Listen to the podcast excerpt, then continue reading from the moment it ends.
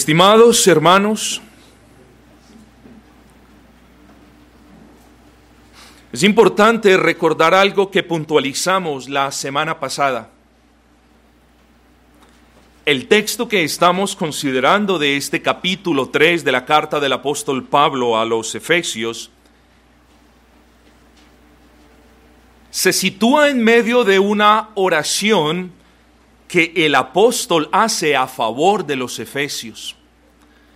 Recordemos aquellas palabras, hermanos queridos, de doblo mis rodillas delante del Dios y Padre de nuestro Señor Jesucristo. Con esto en mente, hermanos, digamos que esta semana ya no estaremos hablando de el, el la esencia de la oración, sino que haremos referencia al apéndice de esa oración, en el que si Dios nos lo permite, encontraremos grandes bendiciones para nosotros, grandes bendiciones para nuestras almas. Hemos, anterior a este sermón, cantado un himno en el que el centro es la oración. Y estimados hermanos, he aquí un consejo que deseo extenderles a todos y a cada uno de ustedes. Que mientras vamos predicando esta parte específica del consejo de Dios, si el Señor les va hablando, si el Señor les va redarguyendo, yo les ruego, hermanos, y les exhorto a que mientras van escuchando las palabras vayan orando al Señor. Y yo les voy a decir por qué. Ciertamente, el predicador no puede decir que todos en esta congregación hemos cometido cierto pecado en particular, o que las mujeres en esta congregación han cometido aquel otro pecado en particular. No lo podemos hacer. No conocemos lo que hay en sus corazones, ni lo que ustedes hacen luego que terminan los cultos. Pero algo que es común en la raza humana es la necesidad. Y quiero desde este momento decirles que no importa quién es usted, no importa si usted es rico o pobre, no importa si usted es empleado o empleador, no importa si usted tiene o no tiene el sustento para su casa, todos aquí, comenzando por este servidor, somos personas necesitadas. Y cuando uno está necesitado, estimado hermano, hay algo que uno hace y es pedir ayuda y es humillarse delante de quien le puede a uno tender la mano. Y hoy, hermanos, no estamos mirando a un hombre para que nos extienda la mano. Y hoy no le estamos pidiendo a un hombre que nos sustente y no le estamos rogando a un regente que nos provea. Hoy en nuestros corazones tenemos a Cristo y nuestros ojos de la fe deben mirar a Cristo como aquel que nos provee, que nos bendice y por el que tenemos todas las bendiciones en las regiones celestes, como nos lo dijo el apóstol Pablo cuando estudiábamos la palabra hace un par de meses o cuando comenzamos a estudiar este, este este libro. La semana pasada dijimos que la oración del apóstol Pablo era como una fina cadena que se componía de eslabones. Unos eslabones muy importantes, muy hermosos, entre los que destacábamos el primero y es el de la fortaleza espiritual. Así que en la oración del apóstol Pablo, y este es el contexto previo a lo que vamos a considerar en la mañana de hoy. Así que el apóstol Pablo en esta oración, hermanos, el apóstol nos enseña a priorizar los asuntos espirituales. Esto no quiere decir que ninguno de nosotros tenga necesidades materiales o físicas o corporales o de una índole u otra. Lo que nosotros debemos aprender como creyentes, como congregación, y como iglesia es a darle prioridad a lo que trasciende, no a lo pasajero, sino a lo que importa. Y esa nuestra alma, hermanos. las necesidades de nuestra alma tienen toda la prioridad. Y haríamos bien en priorizarlas y no en sacrificarlas por las necesidades triviales y pasajeras. Repito, no les pido que descuiden las unas para que se ocupen de las otras. Les pido que trabajando en unas, las corporales, las físicas, las materiales, las palpables, no perdamos de vista las que en verdad importan, que son las necesidades de nuestra alma. Fortaleza espiritual, ¿cuánta la necesitamos? ¿Cuánto necesitamos una mayor conciencia de la presencia de Cristo en nuestros corazones? ¿Cuánto necesitamos estar más arraigados y más fundamentados en el amor de aquel que nos ama? ¿Y cuánto queremos, hermanos, no solamente sentir, sino palpar y continuar conscientes y anhelar y codiciar de una manera santa la llenura del Espíritu de Dios, la presencia de Cristo en nosotros? Terminamos diciendo la semana pasada, hermanos, que la iglesia del Nuevo Testamento, del Nuevo Pacto, es más hermosa que todos los adornos juntos del tabernáculo de reunión en el antiguo Israel. Y también dijimos que nosotros, hermanos, como hijos de Dios, aunque no use esa expresión en particular, somos la joya de la corona del Altísimo. ¿Y no dijimos acaso que nosotros como iglesia del Nuevo Testamento somos más valiosos y más esplendorosos que todo el oro del templo de Salomón? Claro que lo somos. Así que tenemos prioridad de no ser arrebatados, de no ser distraídos por el enemigo. Como iglesia, mis hermanos, somos aquel templo en el que Dios recibe sacrificios espirituales de adoración y en el que Él habita en nosotros para que nosotros seamos llenos de la plenitud de la gloria de Cristo y podamos testificar del Cristo que nos salvó. Hermanos, ahora nuestro foco será aquellas palabras con las que el apóstol Pablo anima a los hermanos de la iglesia de Éfeso. Versículo 20.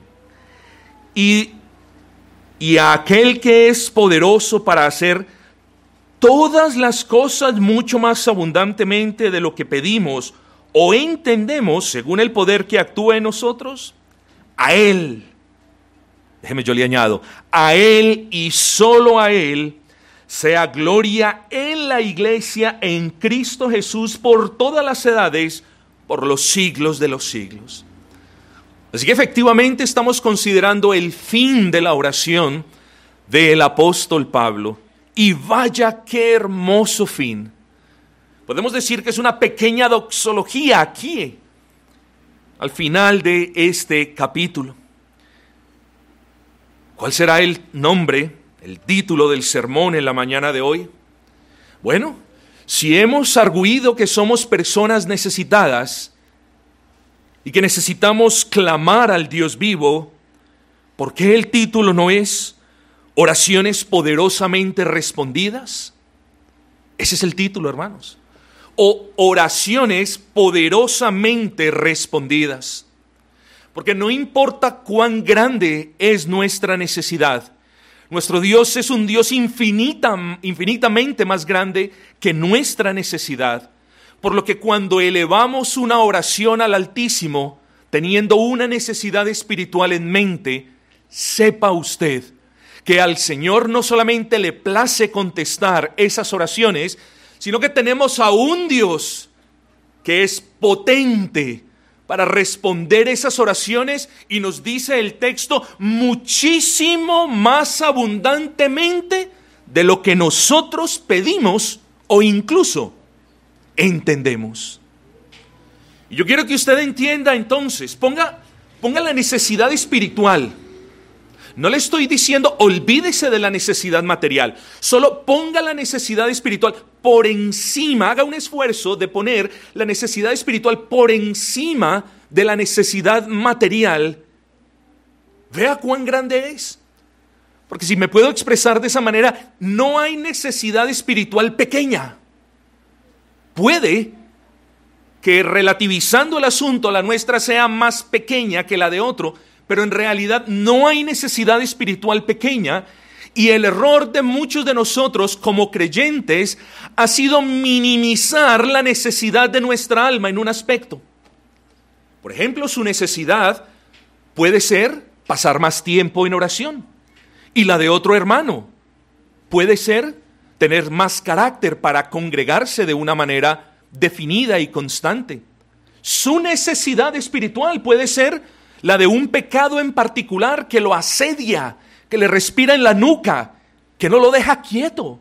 Su necesidad, la del hermano atrás o la de la hermana, quizás en ese lugar, puede ser diferente a la de la hermana aquí adelante, pero entienda usted esto. Todos nosotros tenemos una necesidad. Y gracias al Señor quedaron versículos grabados en la escritura como este, para que no se nos olvide que por muy grande que sea la necesidad de nuestras almas, tenemos a un Dios mucho más poderoso, que responde mucho más abundantemente de lo que pedimos o entendemos, de acuerdo a sus riquezas en gloria. Así que hermanos, para efectos de este sermón, les ruego paciencia y les pido en primera instancia que se consideren a ustedes mismos. Note lo siguiente. Les pido que se consideren a ustedes mismos porque parece que en ocasiones incluso como creyentes se nos olvida que estamos necesitados. Es verdad, la gracia de Dios nos ha salvado. La gracia de Dios nos está santificando. La gracia de Dios nos perdona nuestros pecados cada día. Pero entendamos, mis hermanos, que continuamos siendo seres humanos necesitados. No se nos puede olvidar que estamos necesitados de Dios. Estamos necesitados de su gracia, de su poder, de su bondad, de su amor y no Él de algo que nosotros le podamos ofrecer. Así que partamos de la base de que aquí los necesitados somos usted y yo.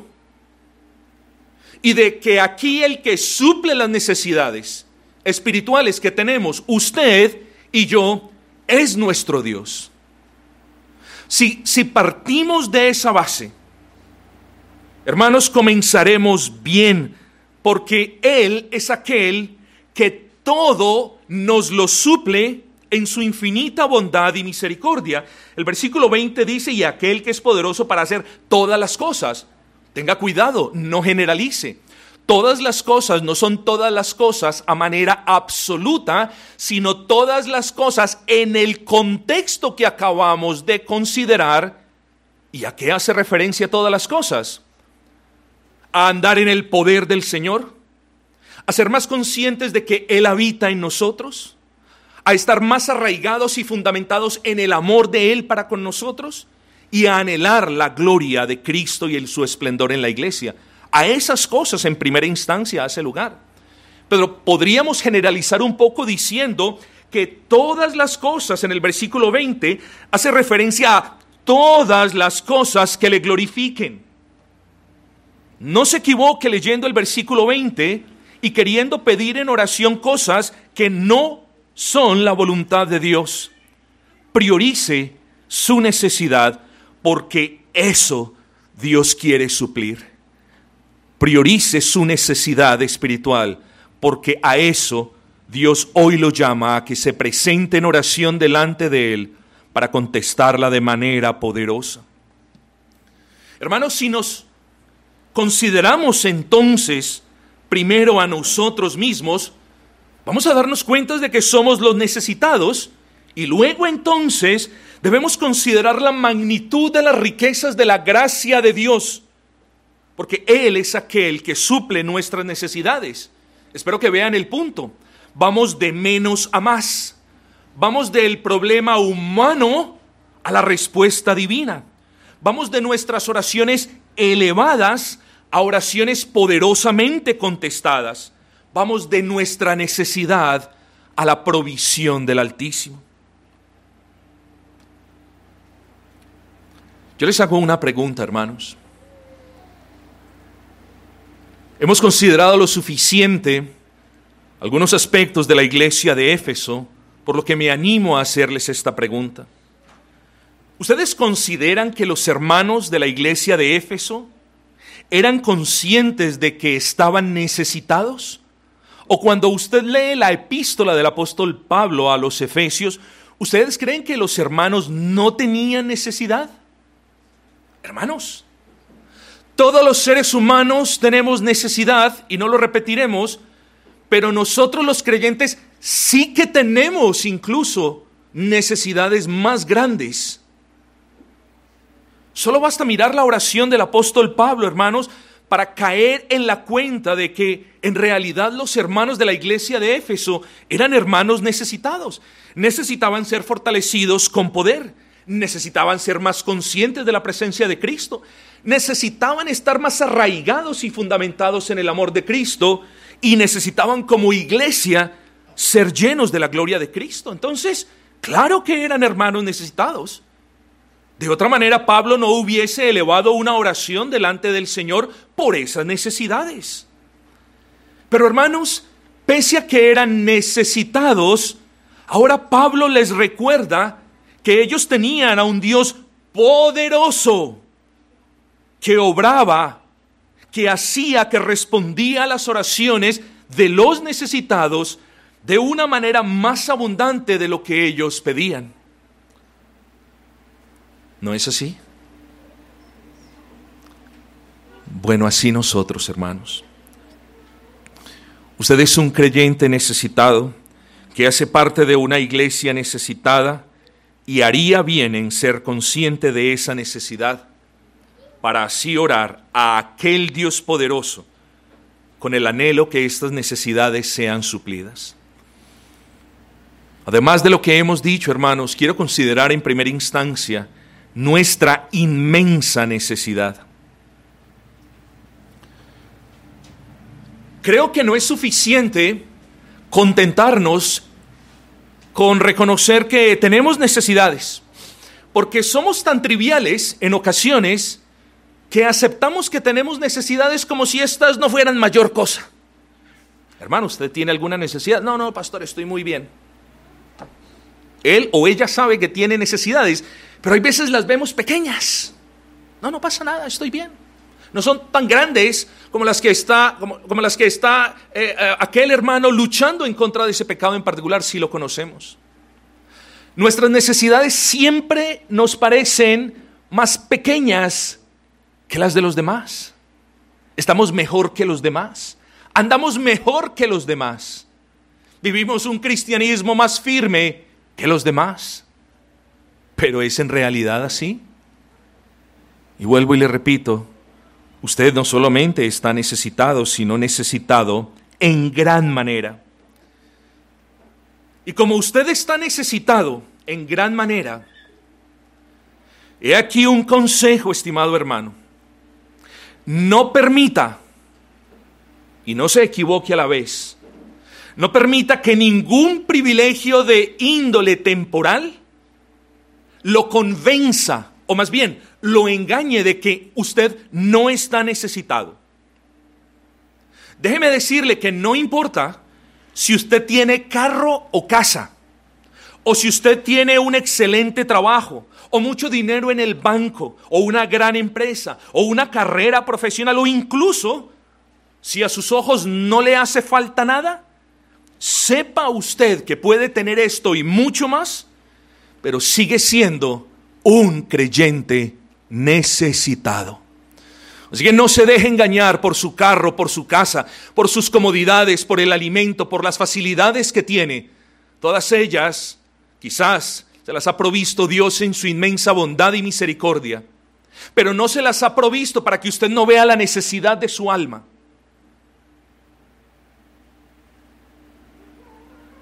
De hecho, me aventuro a decir que sus necesidades espirituales, hermanos, son tan, tan grandes, tan, tan inmensas, que ningún hombre las puede suplir. Y por eso es que, conscientes cada uno de nosotros de esa necesidad particular, solamente podemos apelar a un Dios que sea más grande que cualquier vacío en el alma y más poderoso para suplir cualquier necesidad espiritual que tengamos. Solo un Dios infinito en amor, en misericordia y buena voluntad puede suplir nuestras necesidades. ¿O cree que no? Yo persisto en decir que sí y siento a la vez la necesidad de persistir, de argumentar en favor de lo que hemos dicho. Porque quizás existen algunos hermanos o hermanas o profesantes de la fe cristiana que no se han dado cuenta de la inmensidad de la necesidad de sus almas. Que han perdido, por estar enfocados en las necesidades del aquí y del ahora, han perdido de vista la necesidad que tienen de más perdón a causa de la multitud de sus pecados. Y han perdido de vista la necesidad que tienen de más fervor para una vida que se ha enfriado. ¿No se ha dado cuenta que está necesitado y en gran manera? ¿Acaso no necesita más justicia que adorne su testimonio? ¿No necesita más misericordia con el prójimo? ¿No necesita más fruto del Espíritu? ¿No necesita más amor por Cristo? ¿No necesita más ánimo para servirle? ¿Más carácter para testificar de su nombre? ¿Más constancia para reunirse con la iglesia? Usted es una persona necesitada, hermano. Y no pierda de vista esa necesidad por estar pensando a menudo y de manera constante en las necesidades que no son trascendentales, son importantes, pero no son trascendentales. Ese es el problema, hermanos. El problema es que por lo general pensamos en necesidades físicas. Y no solamente pensamos en ellas, sino que nos enfocamos en ellas y nos dejamos absorber por ellas. Pensamos en el alimento, en la comida, en la bebida, en el pagar arriendo, en una cosa y en la otra. Y quizás para algunos hermanos estas sean grandes necesidades y entendemos que lo puedan ser, ¿cierto? Pero incluso si ese es el caso, y nunca hemos dicho que no lo es, pero incluso si ese es el caso para algunos hermanos, hay necesidades incluso mucho más grandes que necesitan ser prontamente suplidas y que a la luz de nuestra texto del pasaje que estamos considerando son más importantes. Y de nuevo, hablo de aquellas necesidades grandes de su alma, que solamente un Dios poderoso y que tiene la potestad para hacer todas las cosas mucho más abundantemente de lo que pedimos las puede suplir. Esto no es como tocar la puerta del vecino para pedirle una libra de arroz o como ir a la esquina al señor de la tienda a que nos fíe media libra de carne. Aquí estamos hablando de cosas eternas, de asuntos trascendentales, de los que yo le aconsejo no se descuide. Hermanos, seamos humildes y reconozcamos las necesidades de nuestras almas delante de Dios.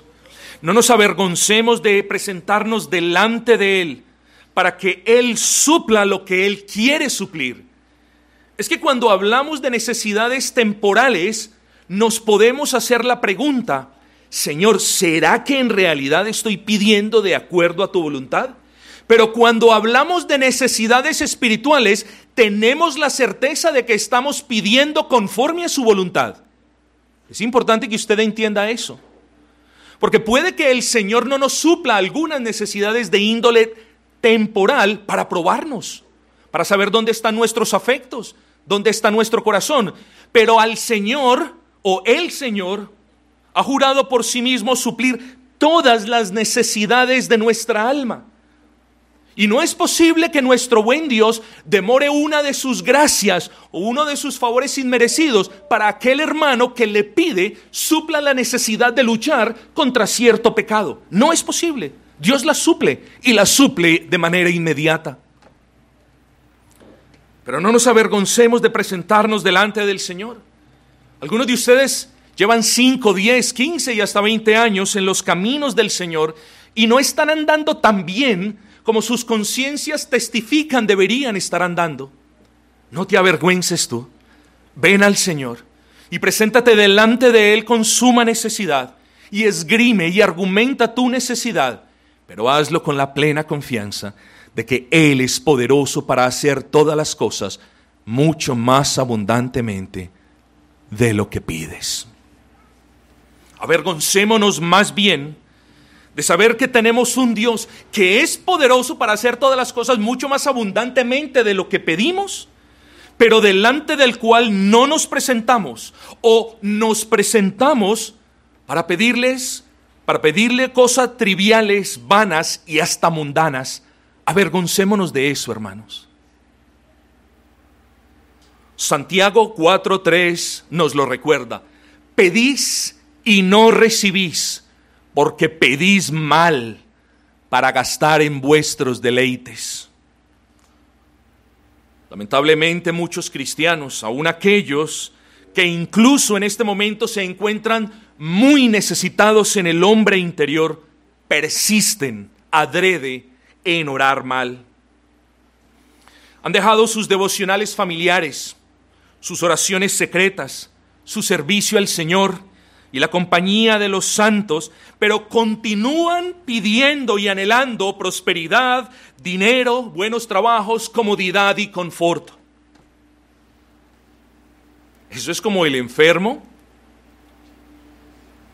que quiere comprar un carro y que quiere viajar y tener una cosa en la otra y descuida la medicina prescrita para su enfermedad.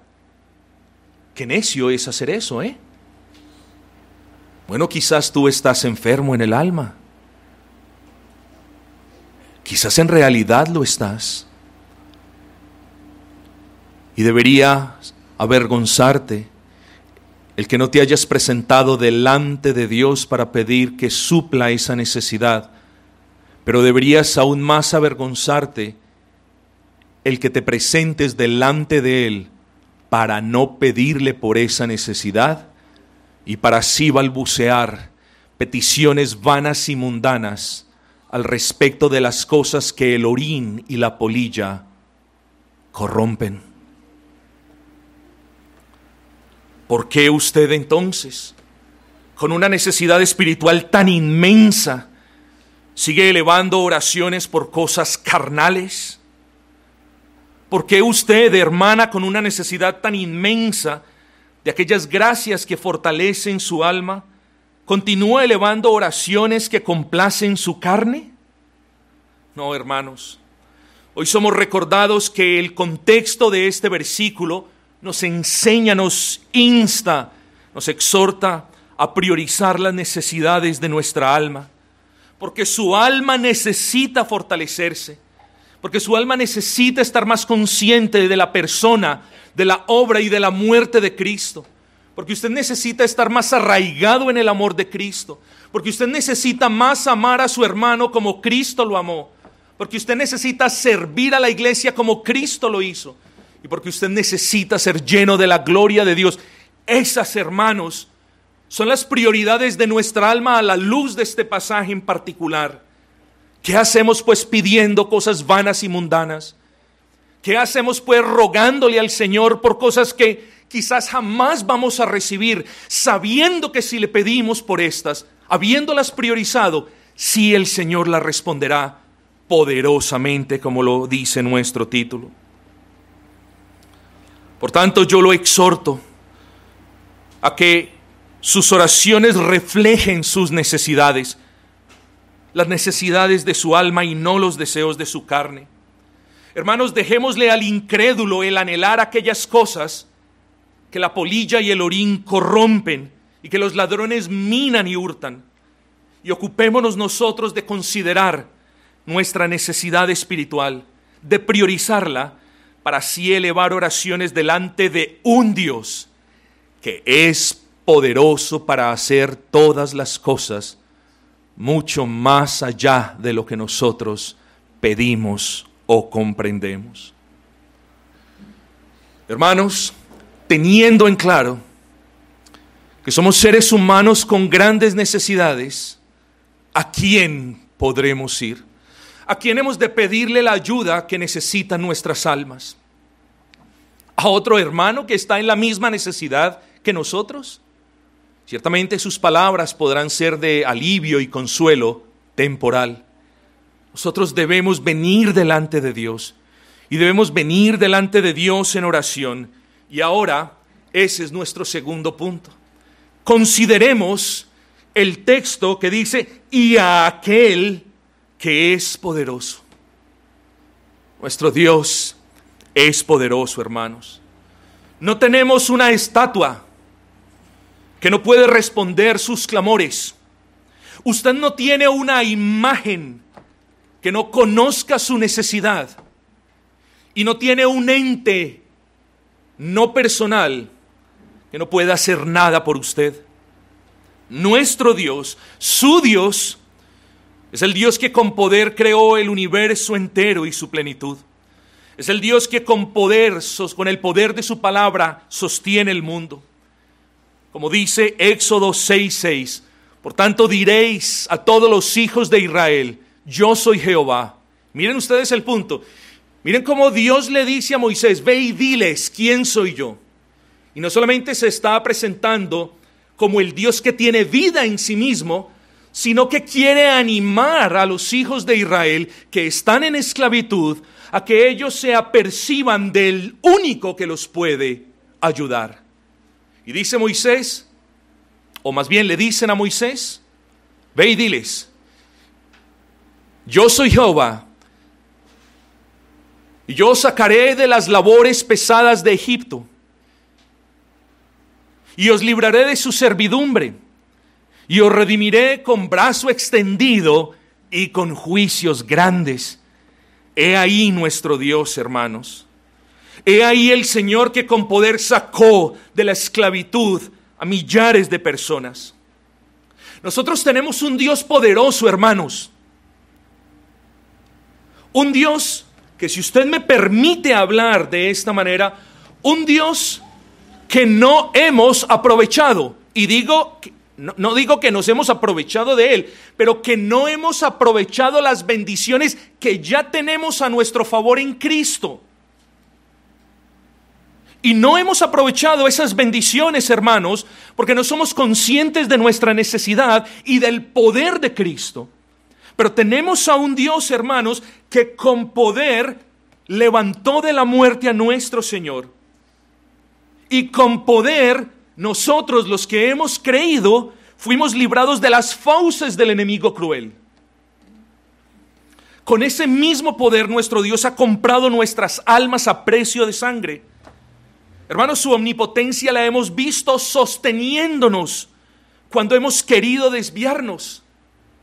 Oh, yo me acuerdo los ruegos de la madre, mi hijo no salga, mi hijo no vaya, mi hijo no haga esto, no se meta por eso, no visite esto. ¿Y qué hacíamos la mayoría de nosotros? Precisamente eso. ¿Y quieren que les diga qué ha cambiado? Casi nada. Porque aún como creyentes queremos desviarnos. Pero gracias al Señor, que hoy no tenemos a nuestras madres que nos ruegan con lágrimas, no se vaya por ahí. Gracias a Dios hoy tenemos a un Dios omnipotente que no permite que nos desviemos. Porque si por nosotros fuese, nos hubiésemos desviado ya hace mucho tiempo. Así que tenemos un Dios omnipotente, hermanos. Y ese precisamente, el poder de Dios, es la razón por la que nadie nos puede arrebatar de sus manos y es la causa por la que hoy podemos decir estamos seguros en Cristo. Así que haríamos bien en reconocer la magnitud de nuestra necesidad, porque esto es necesario, ya lo dijimos, pero siempre haremos mejor en recordar que poderoso es Dios para socorrernos si estamos necesitados que poderoso es Dios para proveernos gracia si nos hace falta gracia, que poderoso es Dios para levantarte a ti si es que has caído en pecado, que poderoso es Dios para fortalecerte a ti si es que estás andando débil, y que de tus obras, Quizás a causa de tu pecado ya no abundas en buenas obras. Bueno, esa es una gran necesidad, ¿no es así? Bueno, la palabra del Señor nos dice que poderoso es Dios para hacer que abunde en vosotros toda gracia, a fin de que, teniendo siempre en todas las cosas todo lo suficiente, abundéis para toda buena obra. Así que hermanos, no importa cuál es su necesidad, tenemos a un Dios omnipotente, tenemos a un Dios poderoso y delante de ese Dios nos debemos presentar.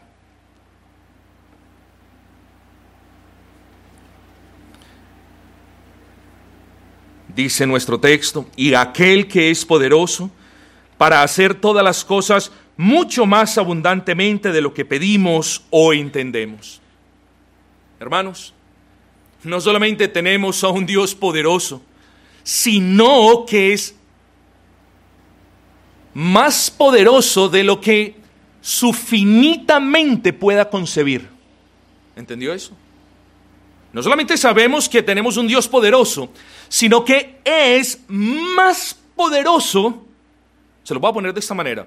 Suponga que aquí está la persona más inteligente del mundo, el cristiano más piadoso de todo el planeta, el creyente que más conocimiento tiene del Señor. Aquí está. Bueno, esa persona que quizás nos aventaja en piedad, en santidad, en conocimiento y en obras de justicia, esa persona con toda la abundante capacidad que Dios le ha dado para comprender sus asuntos, no puede concebir una fracción del poder de Dios para hacer todas las cosas más abundantemente de lo que nosotros pedimos o hacemos. Así que no solamente tenemos un Dios poderoso, sino un Dios muchísimo más poderoso de lo que nosotros podemos comprender. Hermanos, ¿tiene una necesidad en su alma? Yo digo, sí la tiene. Yo la tengo, mi esposa la tiene, algunos hermanos con los que tengo más cercanía sé que la tienen, pero usted también la tiene. Tiene una inmensa necesidad en su alma que desea que el Señor la supla. Yo creo que no hay creyente que, siendo consciente de una necesidad, no quiere que Dios supla esa necesidad. Así que pida con fe, hermano. Eleve oraciones conforme a la voluntad de Dios y aprenda esto, que es voluntad de Dios que usted le pida que supla sus necesidades espirituales. Es voluntad de Dios que usted se presente delante de Él a esgrimir, a confesar esas necesidades que Él ya conoce, por cierto, porque Él se goza y se glorifica supliendo esa necesidad, concediéndole gracia, dándole poder para que batalle en contra del pecado, fortaleciendo su corazón, dándole constancia para que se congregue y retornando ese amor para con los hermanos. Él se glorifica supliendo esas necesidades, hermanos. Hermanos, y cuando nosotros nos acerquemos delante de Dios, no solamente tenemos que ser conscientes de que Él nos escucha si nos presentamos en el nombre de Cristo, sino de que a Él, insisto, antes de continuar, a Él le place glorificarse por medio de una respuesta poderosa a las oraciones de un pueblo necesitado. No es como nosotros, hermanos, que en algunas ocasiones nos gusta que alguien nos pida un favor, oh, para desplegar nuestra gloria pasajera delante del que nos pide un favor y gran pecado hacemos. Pero a Dios le agrada que nosotros reconozcamos nuestra necesidad y nuestra dependencia de Él, porque a Él le place, se deleita y se glorifica contestando poderosamente las oraciones de su pueblo. Espero que no suene a cliché, pero se lo recuerdo.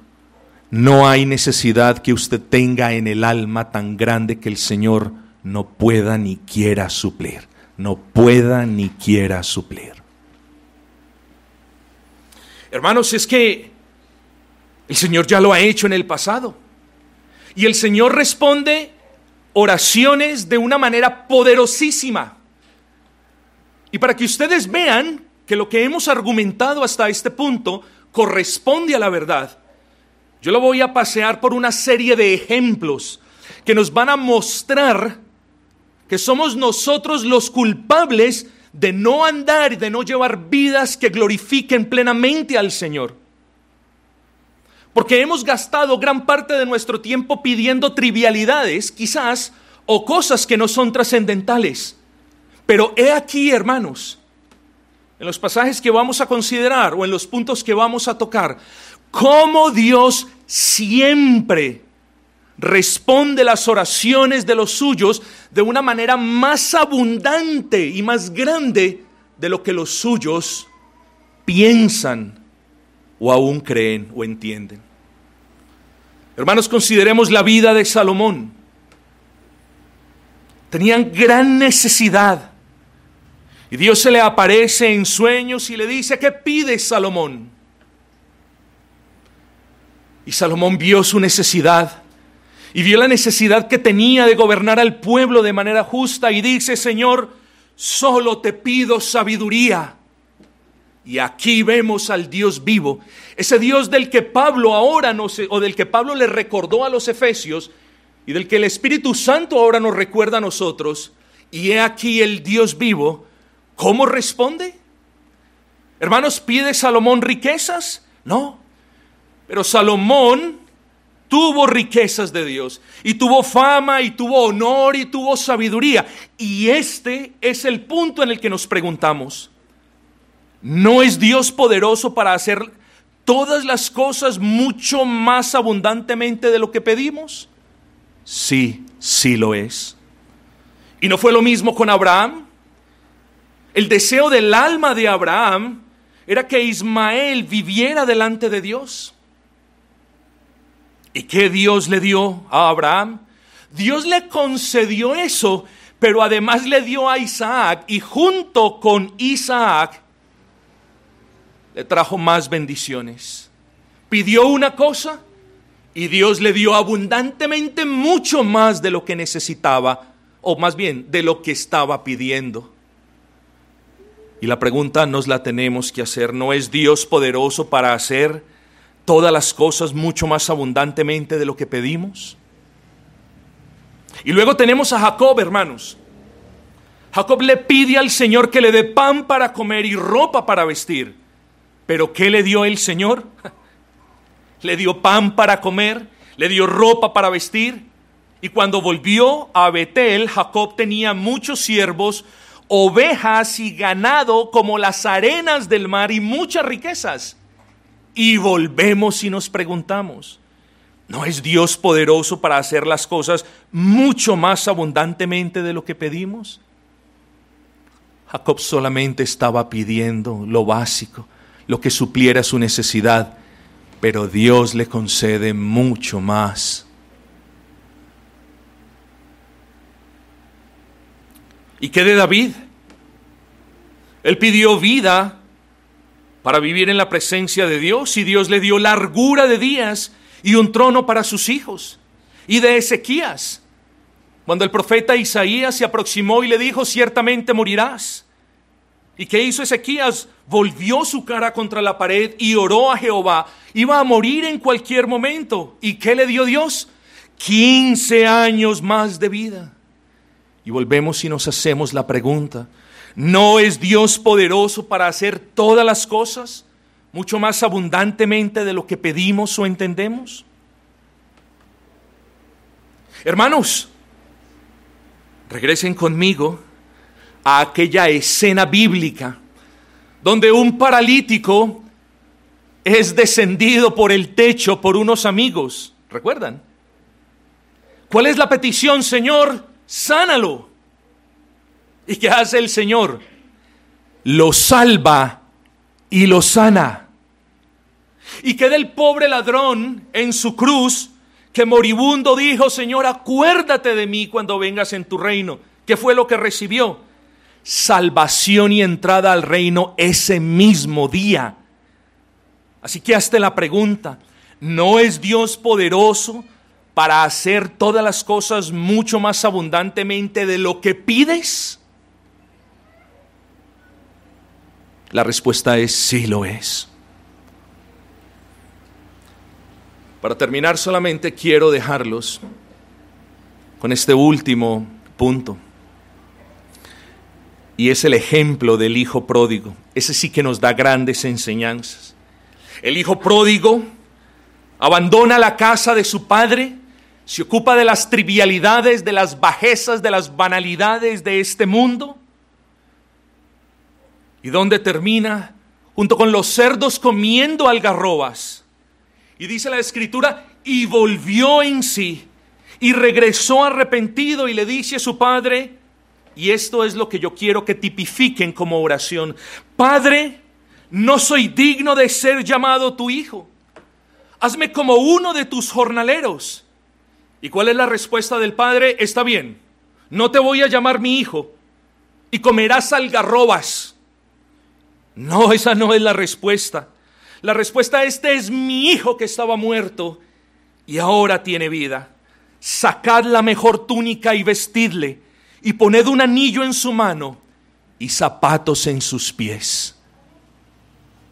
¿No es Dios poderoso para hacer y para suplir las necesidades tuyas mucho más abundantemente de lo que pides o entiendes?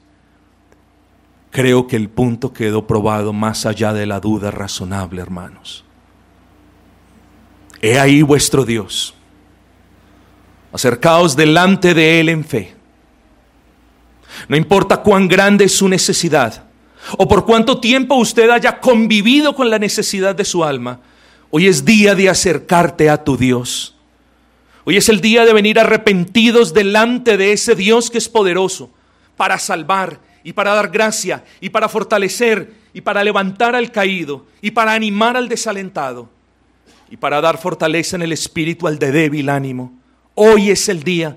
No lo deje para mañana, hermano. No lo deje para esta tarde. Ahora es el momento de venir a Cristo para que, sabiendo que Él es poderoso, para contestar nuestras oraciones de una manera más grande y abundante de lo que nosotros pedimos e incluso entendemos, hoy es día de venir delante de Él para nosotros probar su misericordia y deleitarnos en su amor y probar que Él no es hombre para que mienta, ni hijo de hombre para que se haya arrepentido de lo que dice hoy, hermanos.